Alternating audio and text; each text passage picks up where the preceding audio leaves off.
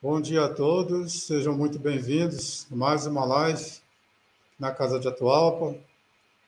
Hoje teremos nosso irmão Maurício. Para nós começarmos, vamos pa passar o vídeo aqui institucional, depois uma musiquinha para a nossa prece. Localizado no centro de Brasília, o Grêmio Espírita Atualpa Barbosa Lima é uma das mais antigas instituições espíritas do nosso Distrito Federal. Fundada em 28 de outubro de 1960, sob a batuta de Gilbert Viana, segue e conquista o seu primeiro barraco de madeira, onde aconteciam as primeiras atividades. E, tijolo a tijolo, com muito suor, a edificação foi se tornando o que hoje permite à casa realizar diversas atividades incansavelmente. Sob a direção de Lenira Pereira Viana, a Casa de Atualpa atua no atendimento fraterno de irmãos que buscam na instituição um ambiente de diálogo e escuta fraterna.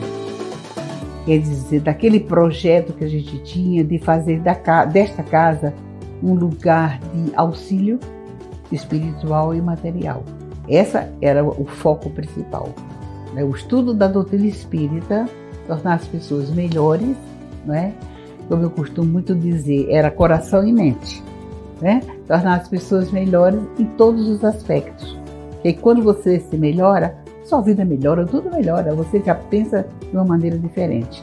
Então eu acho que a casa eh, foi uma vitória a nossa luta, é, porque daí para frente ela foi crescendo, crescendo, crescendo devagarinho. Hoje é isso que a gente conhece, né? Três grandes blocos na casa. E, e a maior vitória de todas é a parte moral, é, é, é a nossa conduta. Seu lema, Deus, Cristo e Caridade, estampado no peito de cada trabalhador, permeia corredores, salas, sorrisos e olhares.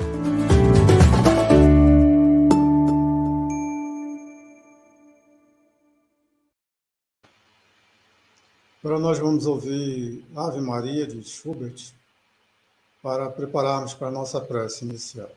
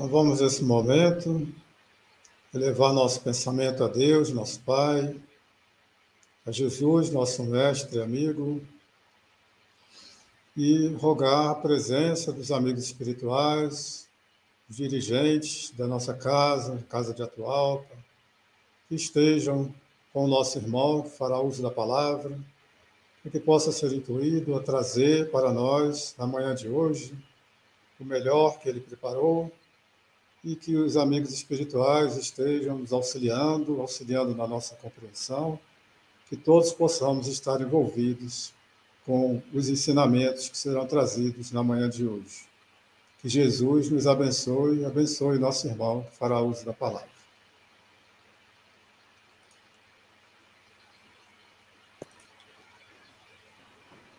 Aqui está nosso irmão Maurício, conhecido de todos nós.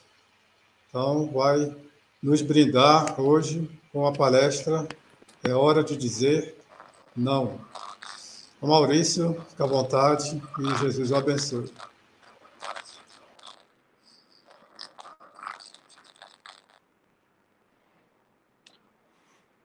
Meus queridos irmãos, os nossos votos de muita paz. O tema que está reservado para as nossas reflexões de agora, para vocês, queridos amigos que nos assistem ao vivo ou pela gravação, mas todos pelas páginas da, do YouTube, do Facebook, do Grêmio Espírita Atual Barbosa Lima, através da internet, das páginas da web. As nossas reflexões que, por conta do advento da tecnologia, podem repercutir e podem alcançar mais corações, são de uma temática especialmente para os nossos dias atuais. Poderíamos dizer que também é de uma aplicabilidade imensa, não é efetivamente necessário.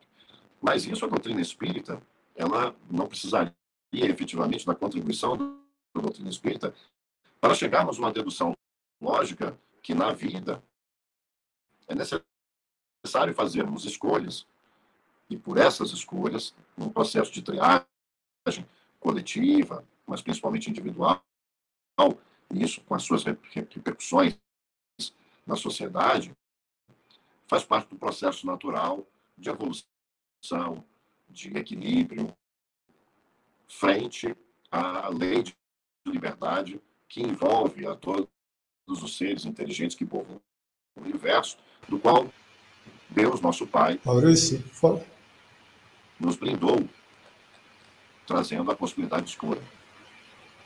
É, só uma interferência, assim, o som. É, o som não está muito bom. É, vê se você conecta melhor o microfone.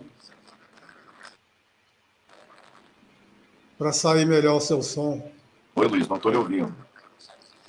O seu Olá. som não está muito bom. Tá? Vamos ver se a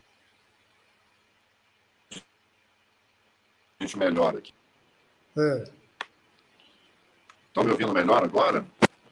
Não, ainda está com chiado ainda. Tivemos com problemas de áudio. É.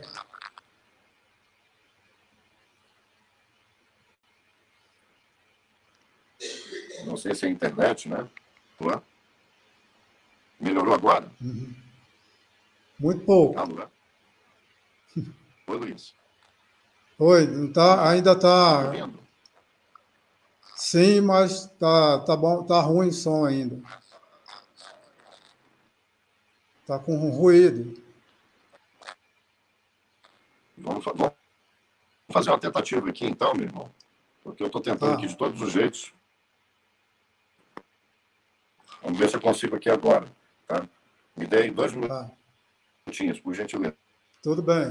Vamos tentar aqui.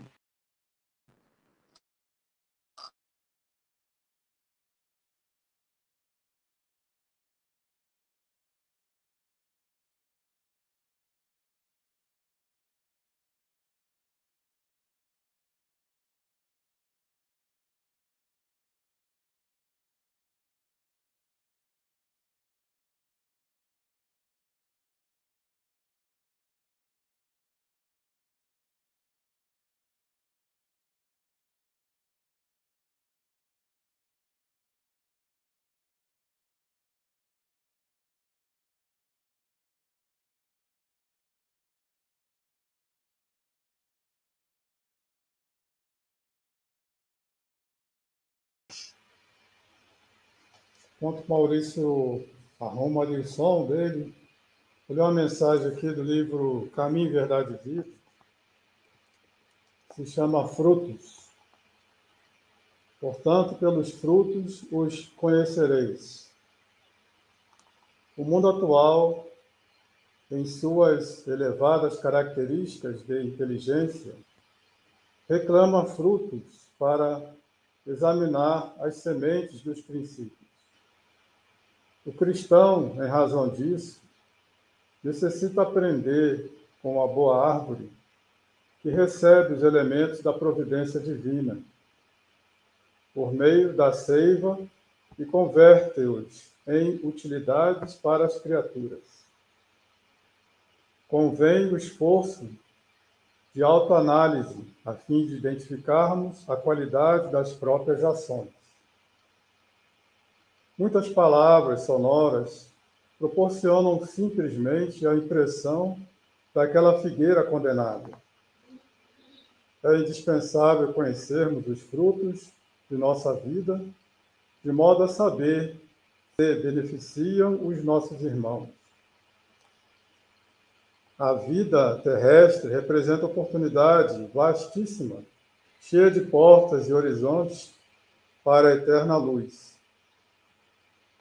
Em círculos, pode o homem receber diariamente a seiva do alto, transformando-a em frutos de natureza divina. Vamos verificar se nosso irmão já conseguiu é, melhorar o seu som. Maurício, como é que você está? Tudo bem, estão me ouvindo melhor agora? Alô? Estão me ouvindo? Não estou Oi, ouvindo. Eu estou ouvindo bem vocês aqui. Alô? Estou ouvindo bem. Não sei se outros. Veja se você tem o retorno dos nossos outros irmãos. Estão todos me ouvindo? Som não está saindo, não. E agora? Opa, estão me ouvindo? Alô? É, na transmissão, o pessoal está ouvindo? Alô, alô? Alô?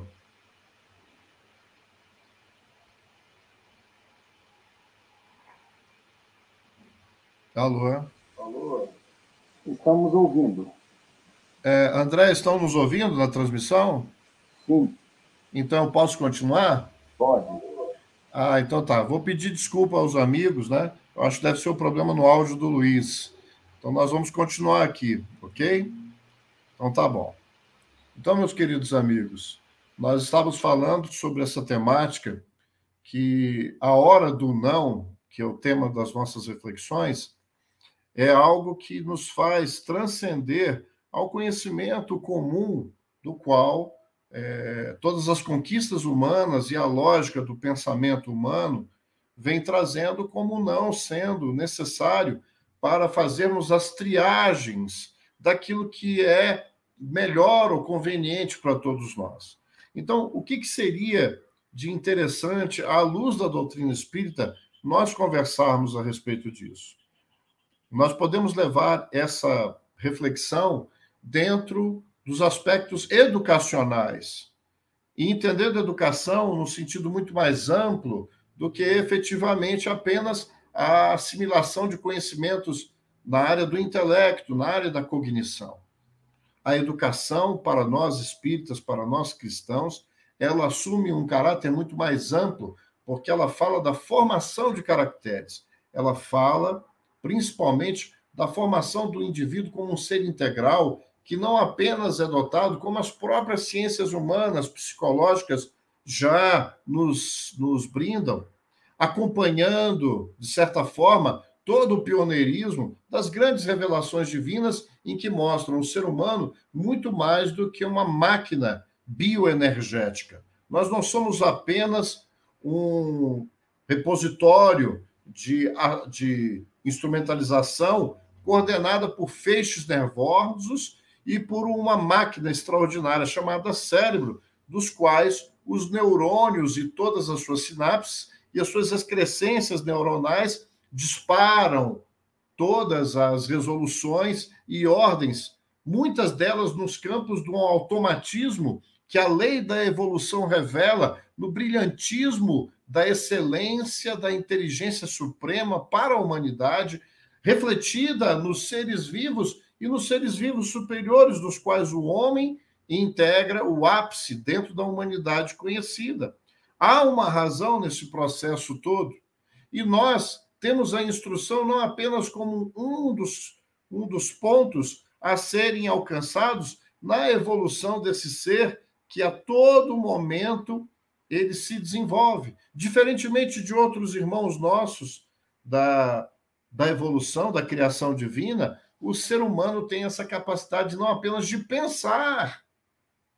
Por isso, educação não é apenas instrução, não é apenas as adversidades ou os desafios impostos pela própria necessidade de conservação da própria espécie, que se instalou desde os primórdios da nossa evolução, que vem nos impulsionando ao desenvolvimento de toda a máquina neuronal. Mas mais do que isso, somos dotados de outras e outras dimensões e outras áreas que compõem a complexidade do ser humano, que não apenas pensa, mas sente. Não apenas pensa, mas tem emoções, tem sentimentos. E essas emoções e sentimentos, elas também precisam ser desenvolvidas para fazer em frente ao acumulado de instruções e aprendizados empíricos da experiência de vida, na construção de compêndios, quando começamos a aprender a registrar e a transmitirmos oralmente, depois pela escrita, os conhecimentos adquiridos, para que eles pudessem ser o legado que nós deixaríamos para nós mesmos, para as gerações futuras. O Espiritismo vem a seu tempo e amplia a visão do Cristo para dizer que todo esse processo, ele não é apenas para deixarmos para as próximas gerações que vêm na vida biológica, em que a morte não existe para o ser imortal que nós somos. É esse espírito que nós confundimos com os próprios atributos da inteligência, dos sentimentos, dos valores éticos morais que transcendem a ética de uma determinada época ou de determinados costumes ou de uma cultura que também tendem, dentro do processo evolutivo, a serem reformulados.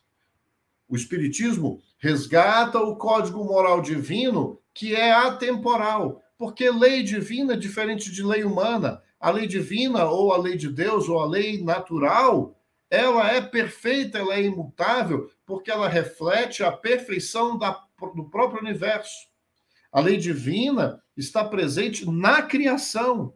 Não existem improvisos, não, existe, não existem aperfeiçoamentos dos princípios que regem a criação e a transformação de seres e de corpos, de tudo aquilo que existe de todos os seres. A lei divina é perfeita. Nós aqui, sendo criados simples e ignorantes, vamos no processo evolutivo aprendendo como alunos que, ao ingressar na escola, a matemática já, já estava disponível.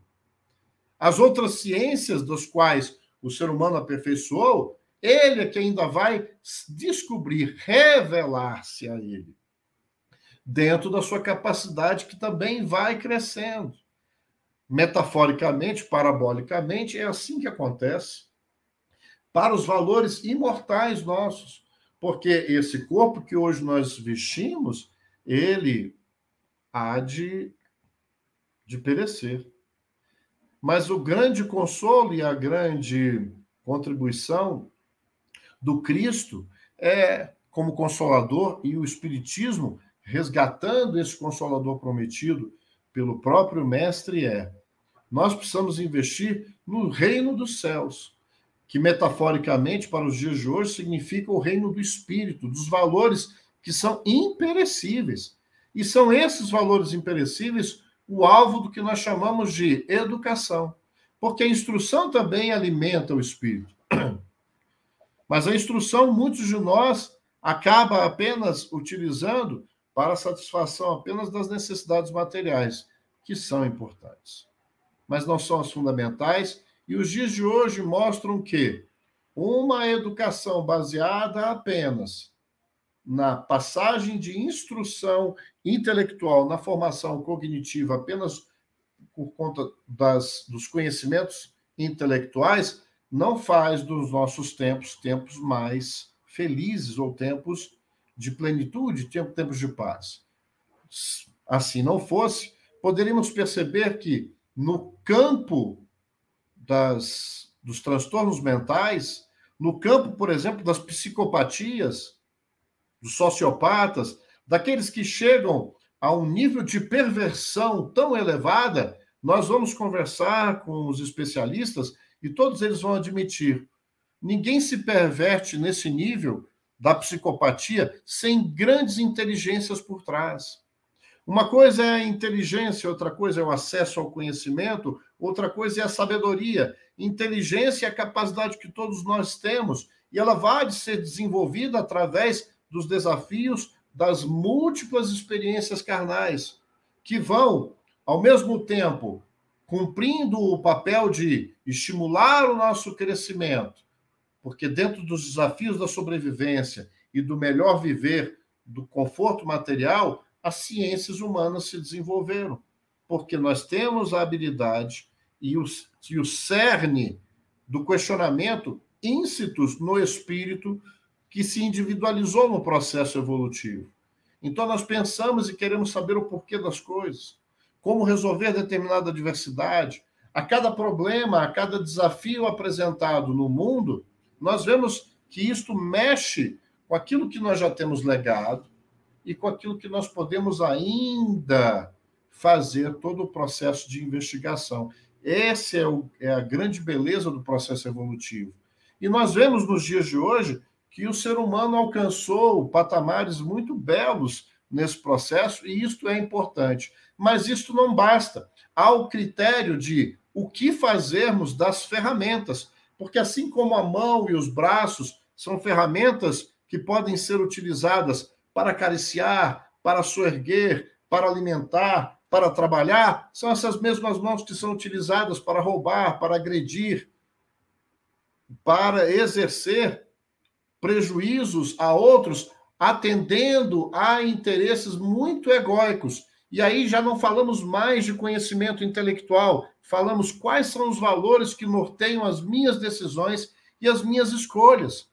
Então, dizer o não é muito mais do que um processo em que nós estabelecemos frente aos nossos pequeninos, frente àqueles que são os nossos.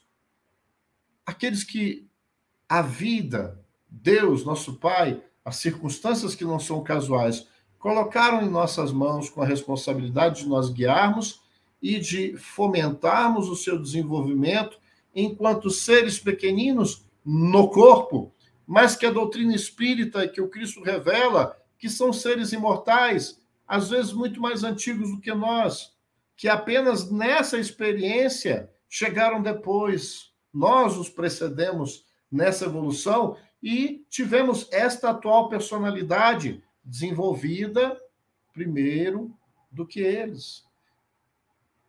Então, esta é a beleza do entendimento da imortalidade, um dos grandes pilares dos princípios da doutrina espírita. Também outro pilar que é a pluralidade das existências, que explica a complexidade das nossas interrelações, a começar pela própria formação do nosso lar, nós não somos espíritos que demos o azar ou a, a ocasião de estarmos por acaso no mesmo seio familiar. Não foi por acaso que aquele rapaz se interessou de forma diferenciada daquela moça e que e vice-versa e entreteceram uma relação que resultou nas uniões que nós temos nos dias atuais que também caminham com a evolução dos costumes, porque as famílias nos dias de hoje também assumem aspectos também de apresentação diferenciados, porque vão evoluindo os costumes e com eles as próprias leis humanas tendo, buscando uma harmonização daquilo que nós vamos tendo que aprender em a natureza. Então, não só as próprias leis físicas naturais, que são também leis de Deus, mas o universo moral que também é regido pelo mesmo autor sagrado, o Pai de todos nós. Então, nas nossas reflexões, para podermos falar sobre a hora de dizer o não, é importante nós sabermos quais são os nossos referenciais. A que nós devemos dizer não? Não apenas a pessoas, porque ao mesmo tempo que temos o cuidado de sermos tutores, auxiliarmos para os nossos pequeninos, sendo eles que estão conosco pela via biológica, pais biológicos, mães biológicas, mas todos aqueles que nós assumimos a função da paternidade, da maternidade ou da tutoria, porque no final das contas é essa tutoria que importa, mais do que os liames consanguíneos.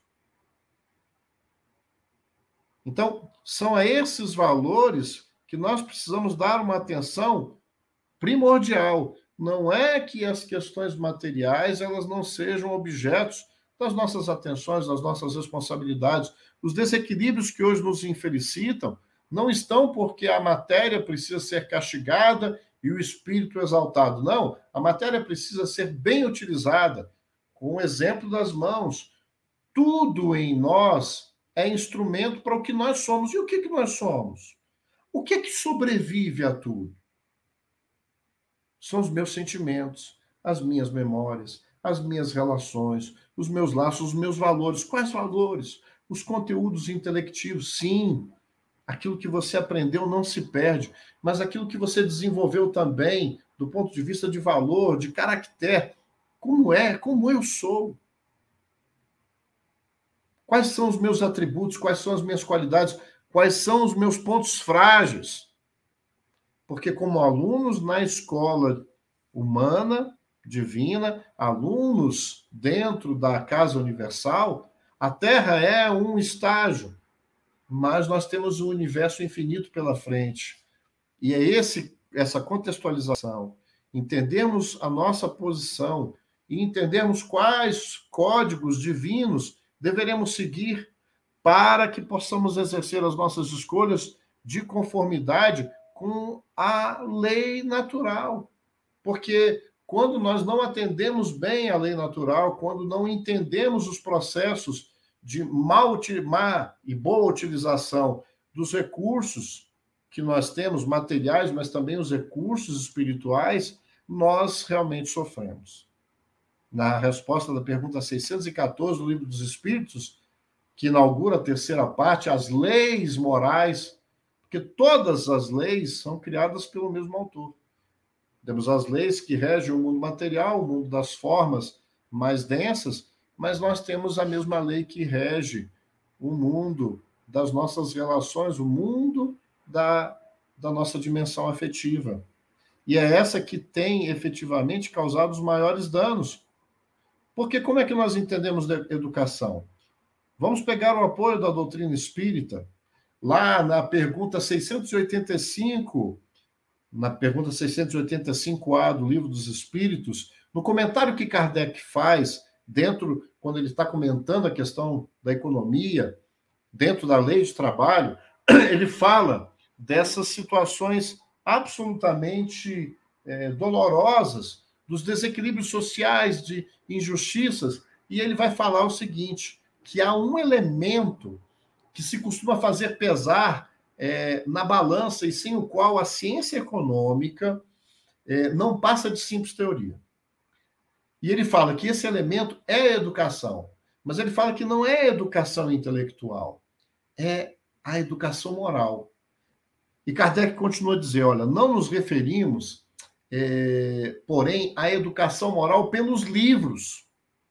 Não que nós temos aí, de repente, desde as Sagradas Escrituras, há tantos livros que realmente expressam o pensamento divino através de várias correntes filosóficas ou religiosas, mas todas elas alinhadas à lei de Deus, não que eles não possam nos ajudar. Mas Kardec fala que a educação é muito mais do que o acesso ao conhecimento. Porque educação necessita, como ele vai dizer, não nos referimos, porém, à educação moral pelos livros, e sim a que consiste na arte de formar os caracteres. A educação como a arte de formar caracteres, ou seja, a arte de formar caráter. O bom ou o mau caráter. Mas como é que nós vamos saber se o caráter é ruim?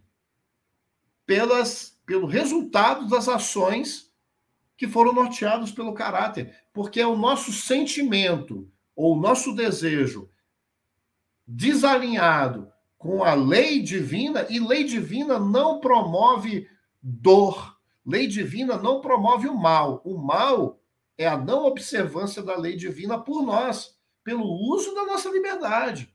Então, todos os sofrimentos e, e dores que existem no mundo não foi porque Deus colocou para nos testar. Assim como numa escola, os tutores cercam-nos de cuidados. A escola, quando bem, mal comparando, ela é bem gerida, ela tem desde os cuidados materiais até os cuidados afetivos. E ela envolve aos seus educandos todos os cuidados possíveis, mas também fomenta a, o fortalecimento físico e intelectual de cada um deles. Mas para que eles possam crescer com as próprias pernas, porque esse é o grande desafio. Nós dizemos que amamos os nossos tutelados e queremos viver a vida deles, não deixando com que eles passem pelas experiências que irão fortalecê-los. E Kardec vai mais além. A educação, sim, na arte de formar os caracteres. Aqui incute hábitos, porquanto a educação é o conjunto de hábitos adquiridos como é que nós vamos adquirir hábitos se a gente fica apenas na leitura? Como é que eu efetivamente vou me moralizar se eu apenas tenho acesso ao código moral que me é ensinado, verbalizado todos os tempos? Eu posso ter acesso a todas as palestras mais edificantes. Eu posso ter acesso a todos os livros de grande moral dentro e fora da doutrina espírita. Agora, o que é que eu faço desse conhecimento? Eu o aplico? nos meus hábitos. Hábito é o que eu faço todos os momentos no dia a dia. O fato de nós sobrevivermos, isso até os vegetais fazem. Agora, enquanto o meu coração bate, enquanto eu acordo, enquanto eu durmo, enquanto eu trabalho, enquanto eu me relaciono com os meus pares, dentro da família, na sociedade, no trabalho, como eu faço isso? Aí entra a educação. Porque termos acesso a todos o cabedal de conhecimento científico me faz apto a mexer, por exemplo, com química, com física, com leis. Agora, eu as utilizo como? Sem ética? E qual ética? A ética é uma só, a principal, que é a lei de Deus. Qual o princípio? Aquilo que eu faço para me beneficiar gera prejuízos em outros? Aquilo que eu resolvo fazer, se todos fizessem, traria paz e harmonia? Não é apenas aquilo que eu gostaria que fizessem para mim, porque se eu sou um desalien... se eu sou um alienado, se eu sou um doente que já não mais consigo discernir ética, porque me perverti a tal ponto, nem esse julgamento eu consigo fazer. Porque há muitos de nós que, pelos processos de culpa, inconsciente ou conscientemente, gosta de se penalizar. E Deus não quer que a gente institua punições, e sim correções de rumo. Deus não quer que a gente apague a nossa história, mas que a gente reescreva as nossas histórias em bases de harmonia. E o código principal é a lei divina e que está acessível em nós e em a natureza. Está na nossa própria consciência, como nos informam os espíritos. E nós só não a acessamos mais vezes porque nós dizemos não a isso. Enquanto que nós poderíamos dizer sim ao enxergarmos e fazermos contato com as expressões materiais da vida e começarmos a entender que elas são meio e não fim em si mesmas. Que o prazer é importante, mas ele não é um fim em si mesmo. Ele é importante para a manutenção da própria vida biológica, para a reprodução e também para a união dos seres. Mas a união, por exemplo, sexual, ela só é plena e ela só consegue nos trazer felicidade e saúde em todos os graus quando ela é coroada de amor. E não existe amor sem responsabilidade, sem compromissos, sem cuidados, sem respeito. Então não é tão difícil assim nós sabermos a distinção entre o bem e o mal.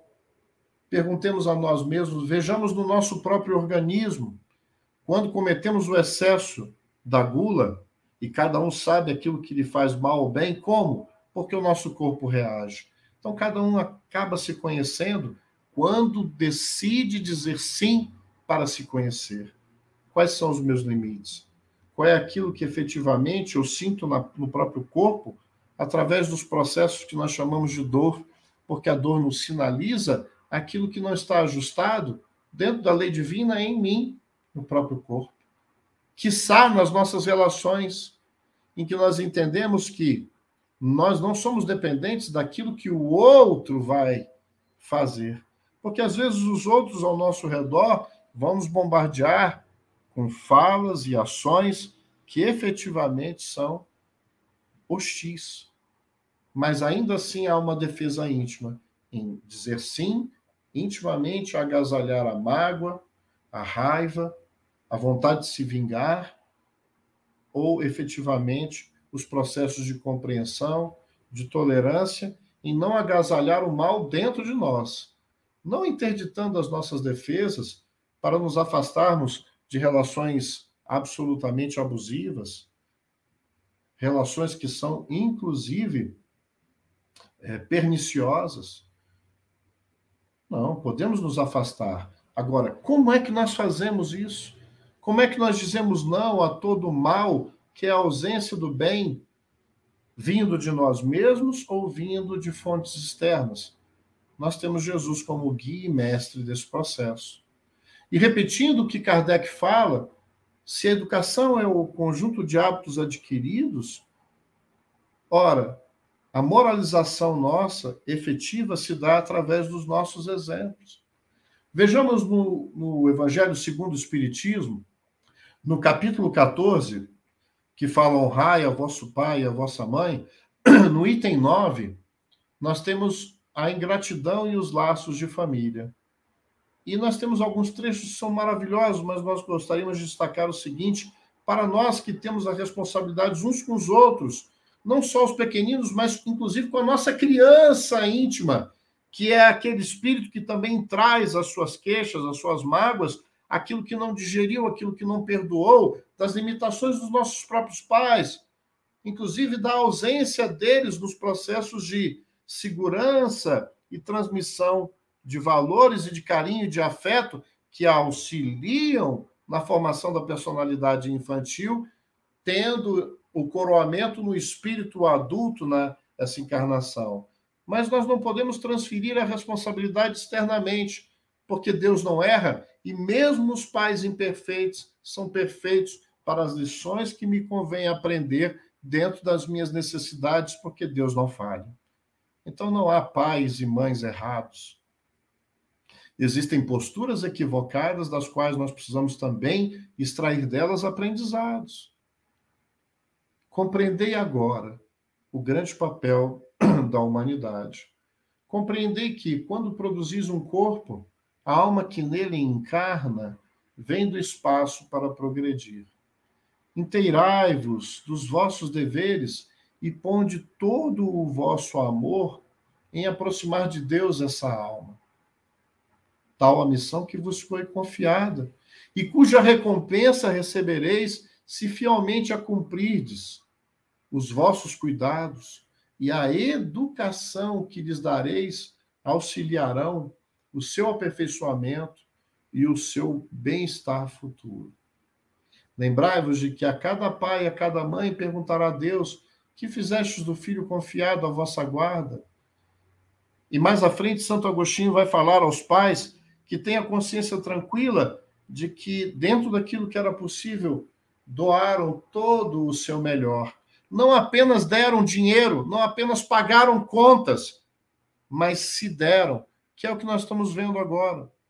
Na mudança de costumes, na mudança das expressões da família, saímos de uma geração que era altamente coercitiva, com pouca liberdade de comunicação dentro da própria família, para um outro extremo, que é a permissividade absoluta. Pais que simplesmente dizem sim, ou cuidadores que dizem sim para os seus filhos, para tudo. Ora, será que na sociedade nós, nós achamos isso? Nós podemos fazer tudo que a gente quer? Nós temos tudo que a gente quer do ponto de vista material e mesmo do ponto de vista afetivo?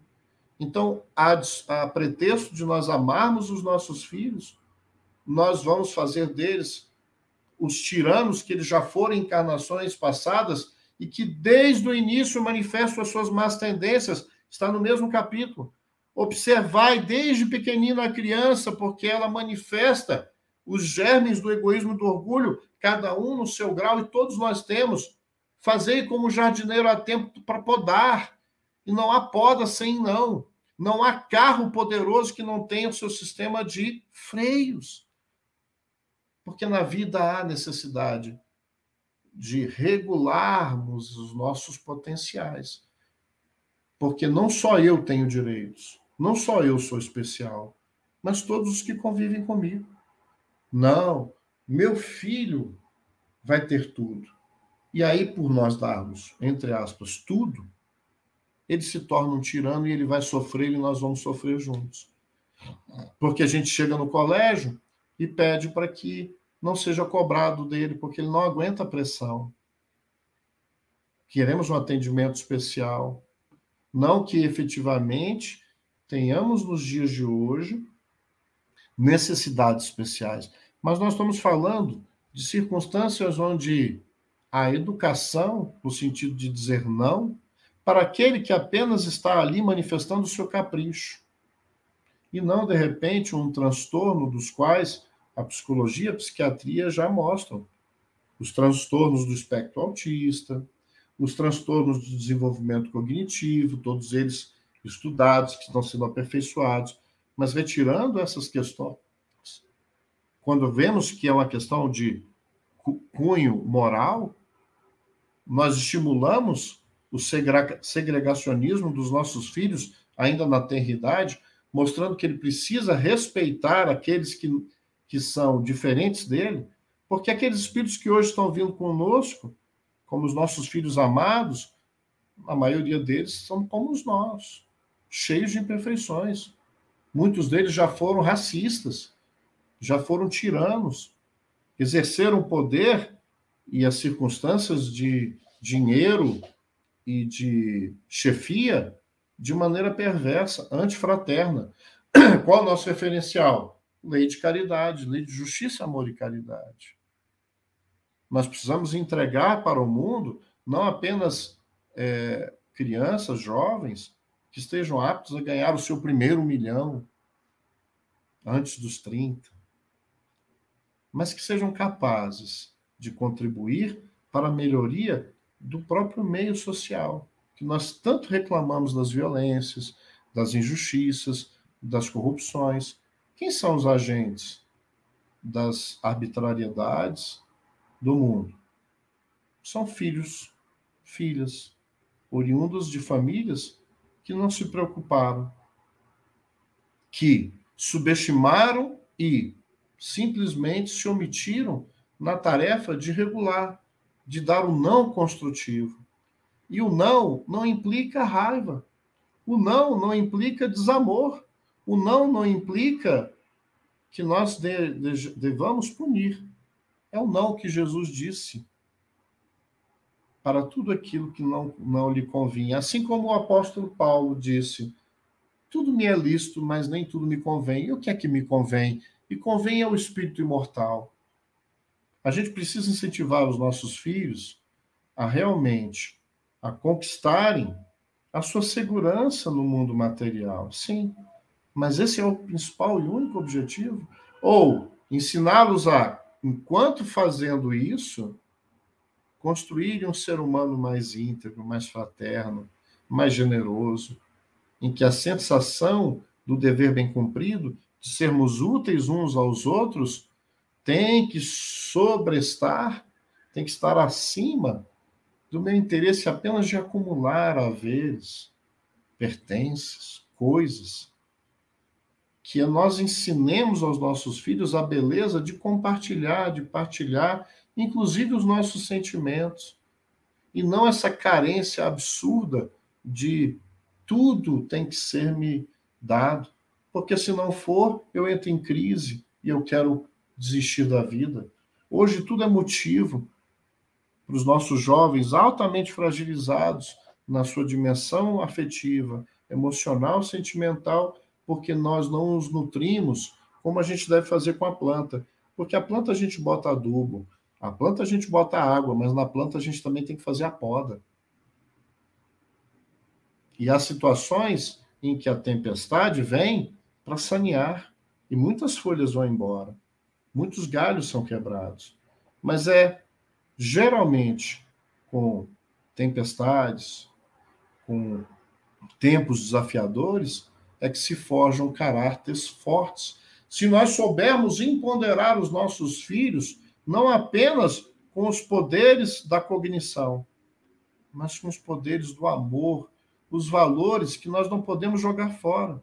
Nós estamos pegando e devemos melhorar, evitar batermos nos nossos filhos, porque era, era, era uma situação difícil, mas ao mesmo tempo nós não podemos abdicar da autoridade. E só temos autoridade com aqueles que nós convivemos e nos fazemos presentes, e não apenas damos coisas.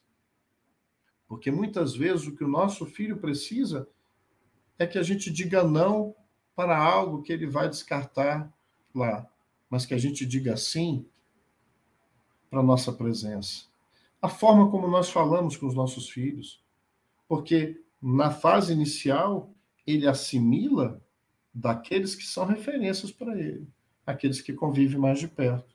Então, se eu falo para ele que ele não tem jeito, que você é assim mesmo, que você é mal educado, que você é danado demais, que você não tem solução, é nessa fase que ele assimila como uma esponja, porque nós estamos espelhando para ele a formação de uma personalidade em que ele vai acreditar que ele não tem jeito. Será que Deus pensa assim de nós, como almas que não tem jeito?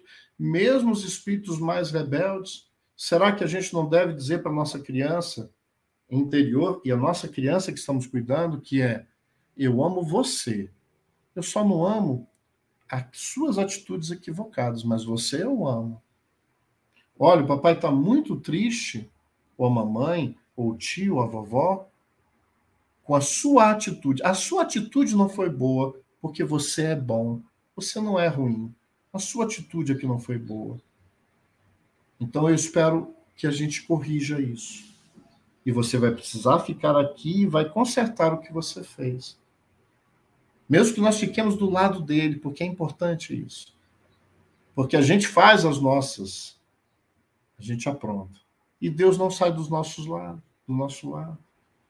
Nos amando e nos dando toda a possibilidade de resgatarmos os nossos erros, mas a gente sempre resgata com auxílio. Como é que a gente abandona a deserção afetiva, então, meus irmãos, nós estamos chegando aí no final, né? Acho que eu vou precisar deixar aí um tempinho, né, Luiz, para as perguntas. Não sei se vai dar tempo, mas eu tenho aqui um texto de Emmanuel, que a gente pode pegar algumas observações só para a gente arrematar. Como é que a gente faz aí, meu irmão?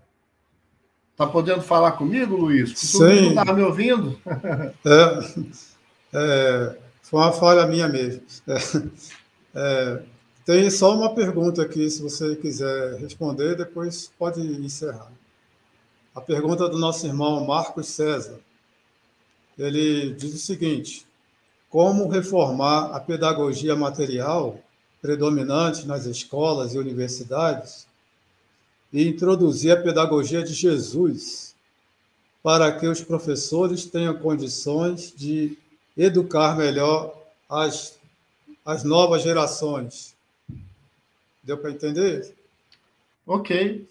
Olha, Marcos, veja bem, é, às vezes a gente tem. É legítima a sua preocupação, mas o que vai fazer diferença, por exemplo, o próprio Cristo, quando aqui veio, ele não se cercou de um aparato gigantesco, como foi, por exemplo, a ilusão de Judas.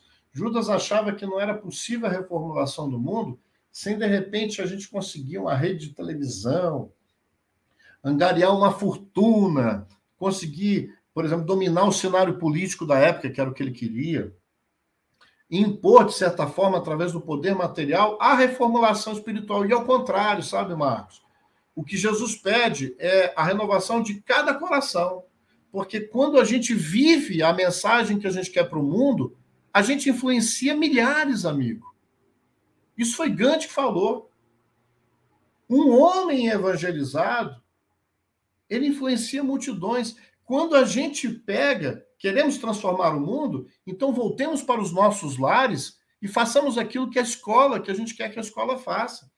É claro que na vida social eu não vou me omitir, mas não brigando, não imprimindo o meu desejo, por mais legítimo que seja, com a violência, porque às vezes a causa ela é ex excepcional, mas a gente faz dela uma bandeira com uma lança e começamos essas lutas sociais indigestas para defendermos pontos de vista cristãos.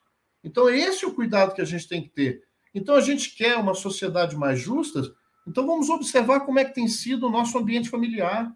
A gente se esquece e subestima o nosso poder de transformação em casa. Como é que eu tenho sido como marido? Aí eu quero a paz no mundo, mas eu não consigo manter a paz no meu coração.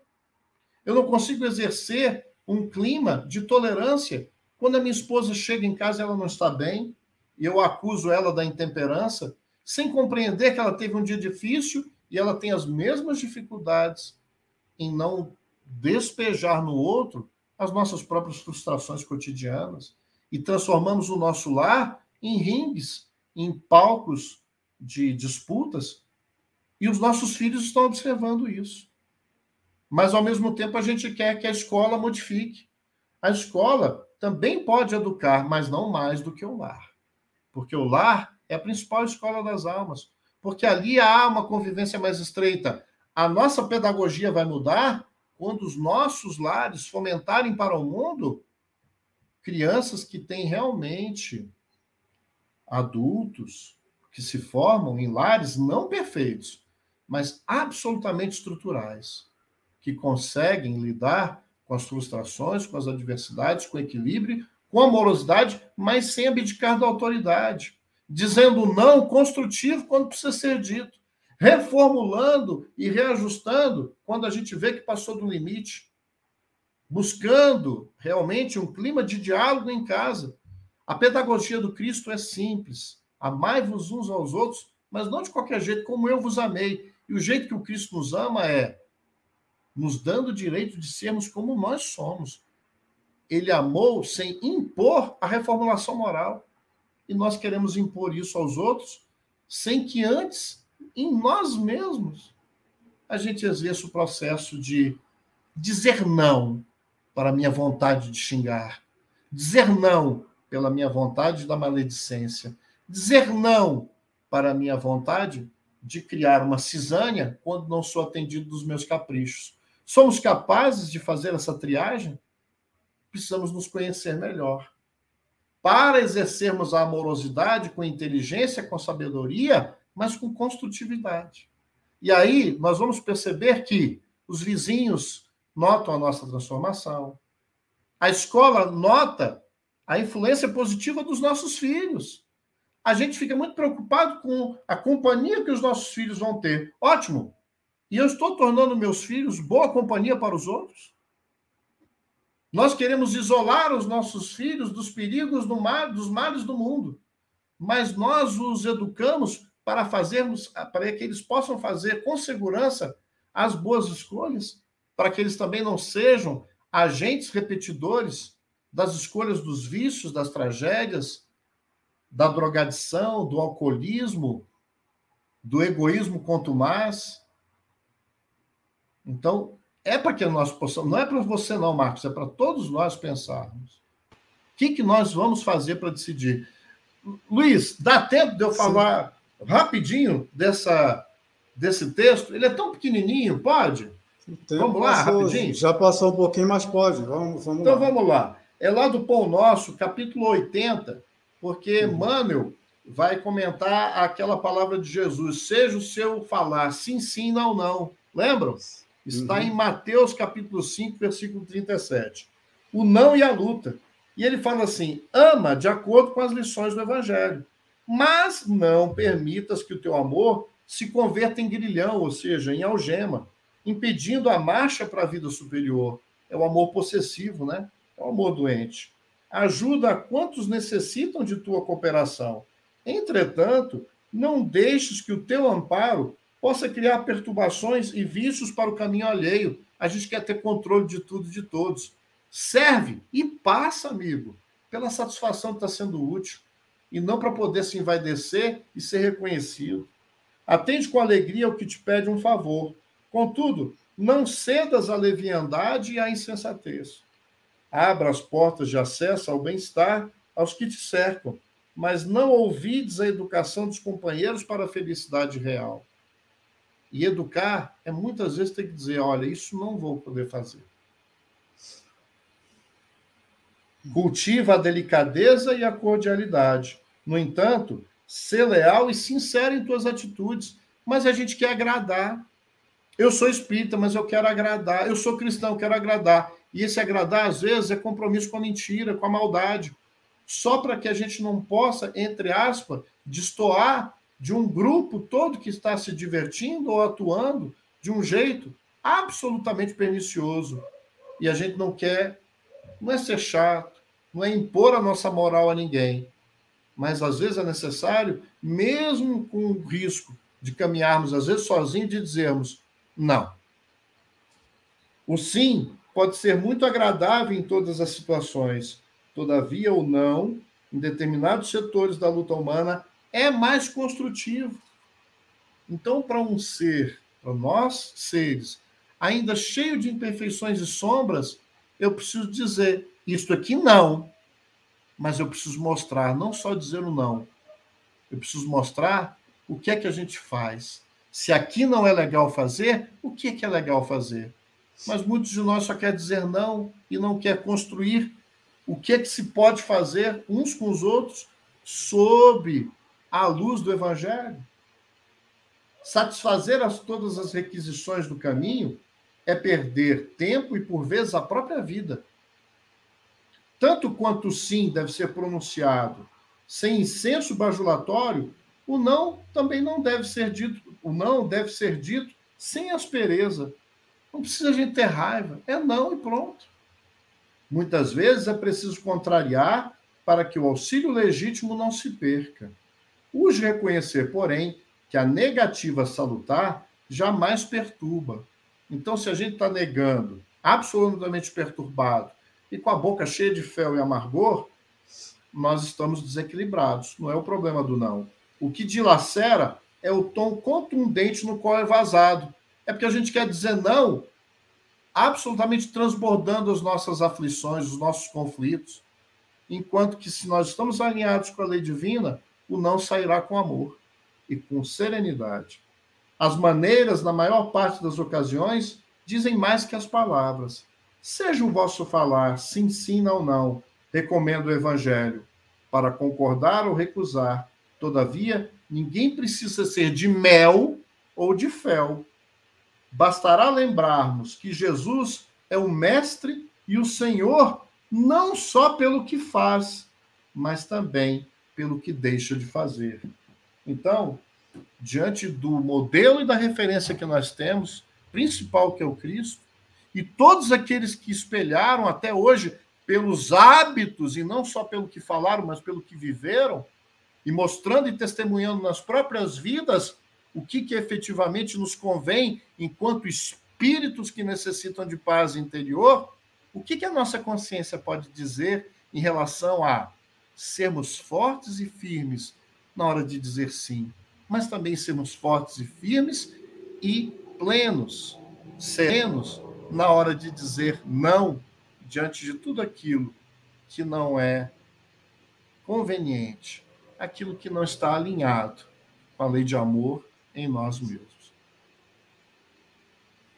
Muito bom.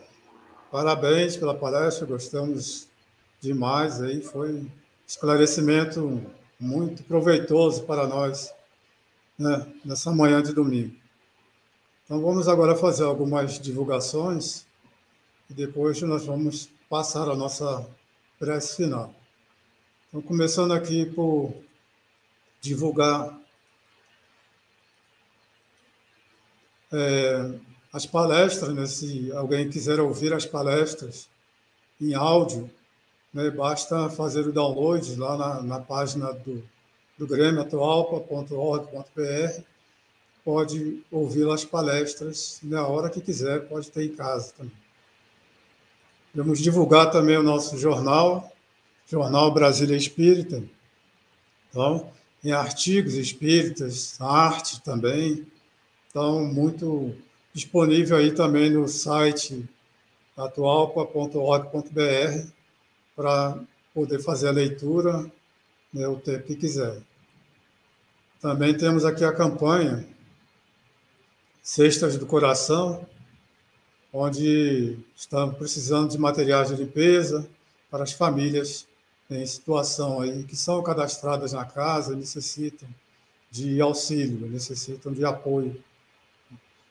Também vamos divulgar a palestra da, de segunda-feira, dia 24. Temos aí Descalabros Morais, com Daniel Camargo. Então, está aí nossas divulgações. E agora nós vamos fazer a nossa prece de encerramento e agradecer a todos que nos acompanharam até esse momento. Então, elevando novamente para o pensamento a Deus, a Jesus, a Maria Santíssima, agradecendo a companhia dos amigos espirituais que estiveram conosco, com o nosso palestrante, agradecendo a Maurício, que nos trouxe belas é, esclarecimentos a respeito do sim e do não, nos trazendo a educação do Mestre Jesus, que é a educação do Espírito, nos trouxe a cartilha no seu Evangelho, nos dizendo que somos seres espirituais e precisamos estar na Terra para evoluir, para progredir e assim aprendemos a nos amarmos, como foi dito por Maurício, amarmos uns aos outros e como ele amou a nós, como disse a João no final, amai-vos como eu vos amei. Então, é desse amor de Jesus que nós precisamos aprender para podermos, no momento de dizermos sim ou não, estarmos conscientes de que somos esses seres da luz, seres vindos de Deus, todos filhos de Deus, irmãos em Cristo. Jesus nos abençoe, que nós tenhamos um domingo de paz, de harmonia. Fiquem com Deus e bom domingo a todos.